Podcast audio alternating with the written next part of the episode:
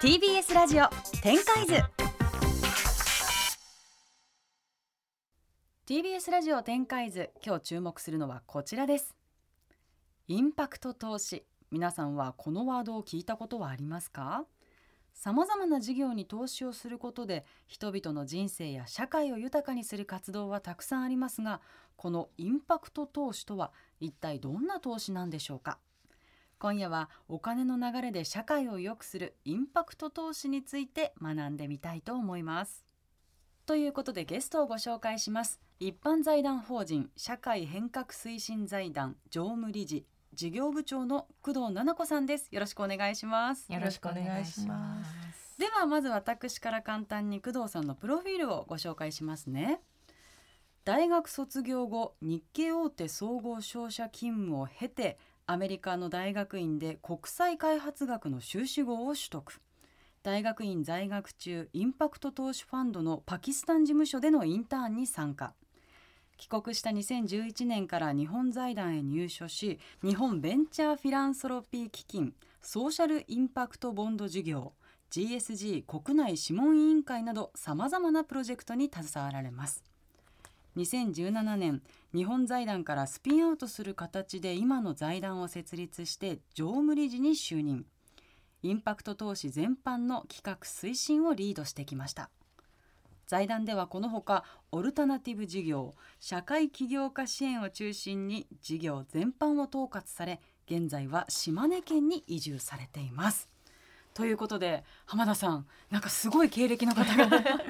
私工藤さんをあのと知り合ったのはある女性誌のアワードではい、あの工藤さんが選ばれて、えー、私も審査員を務めていたのではい、でそこでお目にかかったんですけども最近やっぱりそのインパクト投資ってすごく聞くようになったんですけども、その時あんまりきちんとお話ができなかったのできちんと工藤さんがちゃんとインパクト投資について学びたいわと思って今日お招きをしました、はい、私も学びたいです。あのまず工藤さんの財団一般財団法人社会変革推進財団シーフについて教えてください。はいえー、2017年にあの日本財団、まあ、日本財団って、まあ、あの公益事業とか、はい、社会福祉系の事業に助成金を出す財団なんですけど、はい、あのそこの中でもともとやっていた仕事を、まあ、一般財団という形で、まあ、スピンアウトして作った財団で。まあ、日本財団はこう助成金で非営利組織を支援していくっていうことをやってるんですけど、うん、我々の財団はえー、まあ同じあの、まあ、日本財団グループではあるんですけど株式会社とか、まあ、ビジネスの形で社会課題とか環境課題を解決しようとする人たちに、まあ、投資をしていくということをやっている財団です。つまりスタートアップとか社会起業家が作っている株式会社に、投資家から集めたお金を投資という形女性じゃなくて投資という形ですよね。そうですおっしゃる通り女性と投資の違いはつまり回収をするというところで、投資家にお返しするという、うんはい、そういうことですよね。そういうことです。だけど今までの投資っていうのは比較的この産業は成長しやすいとか、まあ、そのリターンの大きさでまあ投資ってすると思うんですけど、はい、そうじゃなくてインパクト投資っていうのはこの事業がやっぱり社会のためになるのか社会を変えるのか、うん、そういった視点だというふうに理解していいのかそのあたりも教えていただいていいですか？はい。まさにインパクト投資は、えー、社会課題とか環境課題を解決することを意図した投資っていうふうに言われていて、まあ、あのおっしゃる通り投資って基本的にはあのリスクとリターンというか、うん、いくら儲かるんですかっていうところが投資の判断基準。これがまあ一般的な投資のまあ、普通の世界だと思うんですけれども、まあ、この10年ぐらいですかねそのリスクリターンまあ儲かるかどうかちゃんとお金が返ってくるかどうかっていうところは当然見るんですけどそれだけではなくて本当にこの投資を通じて投資先の企業が社会を良くしていくとか、うん、環境課題を解決していくかどうかっていうところもしっかり見てそこの成果も測っていくっていうことをやろうとしているのがインパクト投資になります。結構日本でも少しずつ増えてきてますよね。インパクト投資の。ね、あの直近の、まあ、私たちが毎年こう市場の規模っていうのがどれぐらいなのかっていう推計を出してるんですけれども、えー、2021年のあの数字で1兆3,000億円を超えているっていうことで、まあ、その投資だけではなくて融資みたいなものも含めての金額なんですけれども、はい、あのまあ、私たちがそうですね10年ぐらい前に始めた時って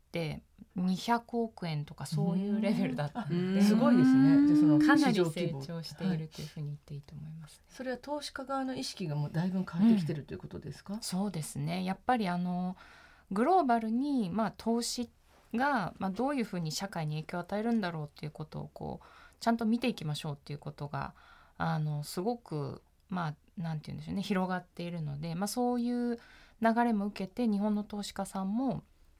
いわゆる ESG 投資みたいなところから始まって、はい、まあ、インパクトもやっていくっていう流れはだいぶできてきてるのかなという気はします。投資先としてはあの工藤さんとかどういうところにどういった分野が強いとかあるんですか？ちょうど去年あの戦略の見直しをして地域活性化と機械格差とヘルスケアという3つの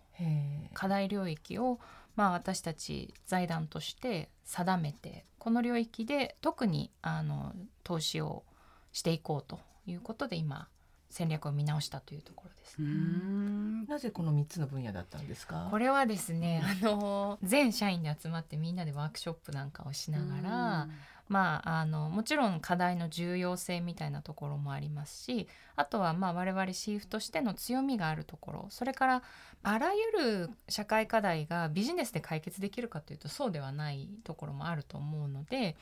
まあ、インパクトビジネスでできそうなところみたいないくつかこう判断軸を出して、まあ、みんなで社内で議論して決めていったっていう感じです。うんでもあいや具体的にどういう企業に投資されてるんですか、うんはい、例えばですねなんかあのー、まあ本当にいろんな企業さんいらっしゃるんですけど分かりやすいところで言うと保育現場のデジタル化を進めて、はい、まあ、保育士さんのこう負担を下げて、まあ、非常にまあ人材不足で大変な、ね、待遇も良くないっていうのもやってますよね。まあ、もちろんそのお子さんの保育の質を上げてあの、まあ、ご家庭のというかあの親御さんの、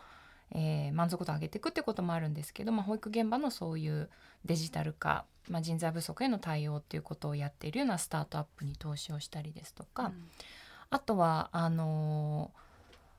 空き家を使って、うん、あの住宅確保困難者って言われるような、はい、例えばですけどすごく高齢の方とか、うん、外国籍の方とか、うん、シングルマザーの方とか実はこういう方ってその,、まあ、その人がそういう境遇であるということだけで新しく家を借りるのをこう拒まれたりとか、まあそれは大家さんがやっぱりあの、まあ、例えば孤独死してたらどうしようとか、まあ、そういう心配であの案に貸さないっていうことが実は日本ではすごく起こっていて、まあ、こういう方向けにその今我々が支援しているところでリノベーターという会社があるんですけど、はい、ここは自社で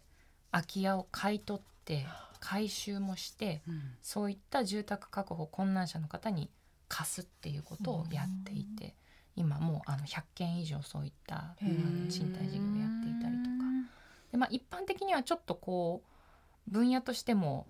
なんて言うんでしょうね普通の投資家さんがなかなかお金をつけにくいというか。それはこうビジネスとしてなかなかなんていうんですかね、ぐっとすごくユニいわゆるユニコーンに成長していって、マーケットが大きくて成長していくというのとはちょっと違いますよね。そうです、ね、すごく大事な社会課題だけどもそもそも受益者がそんなにお金を払えないじゃないですか、うん、さっきのあの住宅に入る人とか、うん、保育園に子供を預ける、ね、あの保護者の方がすごい高いお金を払えないから利益率がなかなか取れないような、まあ、ビジネスだけどもすごく大事。っていうビジネスがこれまではなかなか成長もしにくかった。しそもそも継続しにくかったところに、まあ、お金を回していくっていう、はい、そういう感じそうですね。あの、まあ、インパクト投資ってあの、まあ、おっしゃるようにこうどちらかというと例えば成長に時間がかかるとかあのそういう一般的な投資家さんがなかなかお金をつけにくいところもあれば実はあのすごく急成長するようなマーケットっていうのもすごくあって、うん、まああのよくある誤解としてインパクト投資は一般的な投資よりもリターンがすごく低いんではないかっていうのは言われることがあるんですけれども、そこはですねなんか必ずしもそうでもないというかあの例えばさっきの保育所の話なんかは実はあの大きくなんて言うんでしょうねマーケット自体は実はすごく大きい。ですよね。保育所いっぱいありますよね。いっぱいありますから、っていうこともあってただあの領域としてはそういう本当にあの日本の一番こう大変な社会課題を解決しに行くっていうここはまあユニコーンも目指せるタイプの企業もいて、まあ、一方であのさっきのリノベーターさんみたいな企業さんっていうのは多分こうなんかどうでしょうね。5年で急にすごい急成長みたいな、うん、そういうことではないとは思うんですけれどもあのゆっくりゆっくり成長していくみたいなタイプの企業さんもあるのでそこは実はインパクトとして非常にこうウイングが広いというかユニコーンもいればゼブラもいて地域の小さなコミュニティビジネスもあればグローバルにあの活躍する大企業になるようなところもいてまあ、上場企業へのインパクト投資もあればあるんですあるんですそうなんです、そうなんです。今すごく増えてますね。上場企業の場合はまあ、その既存ビジネスが大きいですよね、はい、でも例えばその中のちあのこう例えば社会課題に特化したような新規ビジネスとかに投資するってそういうイメージなんですそうですね。あの上場企業の場合はもう本当に会社の株が、まあ、上場市場で流通している流動あの流通している状態でそれを買ったり売ったりするわけなのであのまあいろんな事業をやっている企業の新しいところだけ投資するっていうのはなかなかもう性質としては難しいんですけど、ただその企業が持っているまあこれから例えばあの環境課題とか脱炭素に向けたすごい先端的な技術とかを持っている企業が特にその企業の本当に例えば CSR でやってますとかそういうところだと全然インパクト投資とは言えないと思うんですけど本当にそれがあのその上場企業のこれからのあの事業の柱になっていきそうだみたいなことがあればそういった企業にインパクト投資をしてさらにその戦略をちゃんと実行してもらうような働きかけを投資家としてしていくっていう。あそれ面白いですね。投資家自身が解決したい課題みたいなこうものを持ってるっていうのがやっぱり特徴で例えばあの我々は2050年までに日本で脱炭素をどうしてもやるのだっていう投資家自身が持っているとすると企業脱炭素にまあ貢献できそうな企業っていうのを積極的に探していってまあ2050年ネットゼロに向けて各企業にどうやって頑張ってもらおうかっていうことを投資家自身が考えて働きかけて、まあ、支援していくっていうそういうことができるようになるのかなと思いますね。うんなるほど。まさにお金の力によって流れを変えることによって企業を変えていくっていうそういったことですね。ちなみに工藤さん島根県に移住されたということなんですけど これお仕事は関係ないんですか？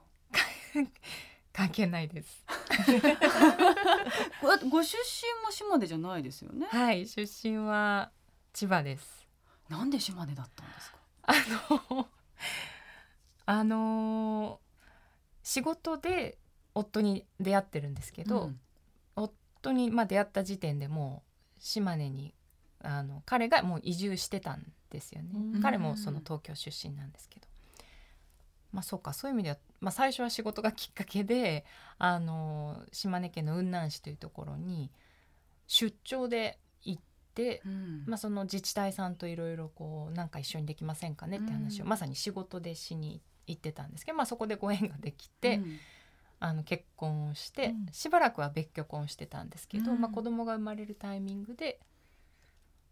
移住というかまあ2拠点っていうふうになったというか、じゃあお仕事とがある時には東京に出てきて。はい。でもやっぱりねそういう場所に住んでてでもまあ東京にもっていう、うん、こう両方あるとなんか見えるものというか気づけることもありますか？いやほそうですね。本当にあのそういう意味では島根県の雲南市って人口4万人ぐらいのもうすごく小さな自治体で、うん、いわゆる中山間地、うんうん、本当に田舎なんですよ、うん、最初に行った時はこんなに綺麗な里山が日本には残されているんだなっていうことに、まあ、不勉強だったんですけど初めて気づいて。一回だけ行きました。ある、行ったことないです。ないですよね普通。なぜか行ったことあるんですよ。それを私前に工藤さんったらなんで来たんですか？それお仕事ですか？えっとね私の友人がそれも工藤さんと共通の友人なんですけどなんかねグランピングの施設を作ったんですよで一回来てって言って一人で一人でグランピング？雲南市に行ってグランピングの施設に泊まったことがあるんですよ。本当に山の中で真っ暗真っ暗なんですけどそこにあのパオみたいなの作って、うん、そこに泊まりに来ました。へ私も泊まりました。今チョコレート作ってますよねそう。彼は。麹で作ってるチョコレート。そうなんです。面白い。まあでもそれでこうそこにちょっとずつこう馴染んでいってみたいな。そうですね。あの本当にそういう意味では、まあ、地域活性化っていうのがあのシーフとしても一つあのインパクト投資でこれからちゃんと解決に向かう課題としてセットされているので、うん、私自身がその当事者になっているというか、うん、あの初めて本当に毎月例えば自治会があってそこでこうあの水路掃除をやるとか、共有地のあの草刈りやるとか、まあ本当にこうなんかあの農村のリアルみたいなことに自分自身もやっぱり向き合っていたりとか、でもやっぱりそこにすごく温かさがあってまあ3歳の子供がいるんですけど本当に地域に育ててもらってるっていう感じで、やっぱりあのまあなんか地方の問題として今までこうなんか人事として捉えてたようなことがいや暮らしてみて見えるすごく豊かなところと、うん、やっぱりいろいろ大変だったりこれからどうしていくんだろうっていう危機感みたいなところとまあ肌感覚でやっぱり感じられるので、うん、それはすごく仕事にもつながりますし、まあ、島根にご縁ができていろんなところに呼んでいただいたりしてあの地方って今さっきのその麹でチョコレートを作るみたいな、面白い起業家さんいっぱいいるんですよ、彼も移住者ですよね。そうなんです東京でアパレルやってたんですよね。で雲南市に移住してでいろんな事業を立ち上げてで行った時にコワーキングスペースを案内してもらったんですけど、はいはい、結構おしゃれなコワーキングスペースを作ってる人いますよね。そうそうなんですそうなんです。あの商店街の一角にあったりして、だからこんなところでこうこう集まって働く人たち用のスペースがあるんだったら、あ移住したいなって人いるかなと思ってね。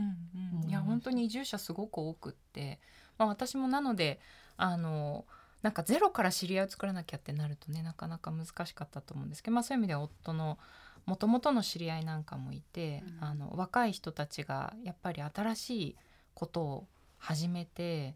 どんどん変化を起こしてるっていう素地があるのでそういう地域ってとっても楽しいです。うんやっぱりね空が広かった。すごい空が広くて本当になんかこう山が綺麗なところですよね。そうですね。東京からあの帰って出雲空港に着くとほっとしてなんか心拍数が下がる感じというか。そうですか。感覚ですけど、あなんか帰ってきたみたいな。そうですね。モードがちょっとゆっくりになるなっていうのはありますね。さてお時間も近づいてきてしまったので最後にあの工藤さんご自身とあとは財団の今後の展開を教えてください。まあ、インパクト投資とか、まあ、インパクト投資と呼ばれなくてもですねやっぱりその例えば投資だけではなくて消費行動とかあの企業の在り方とか、まあ、経済活動のあらゆるところにあの、まあ、短期的に儲かるかどうかとかあの利益に自分の利益になるかっていうところを超えて社会にとってどうなんだろうっていうのがあの本当に少しずついろんなところで語られるようになってるなというふうに思っていてなので、まあ、これから本当にシーフとしても私としても、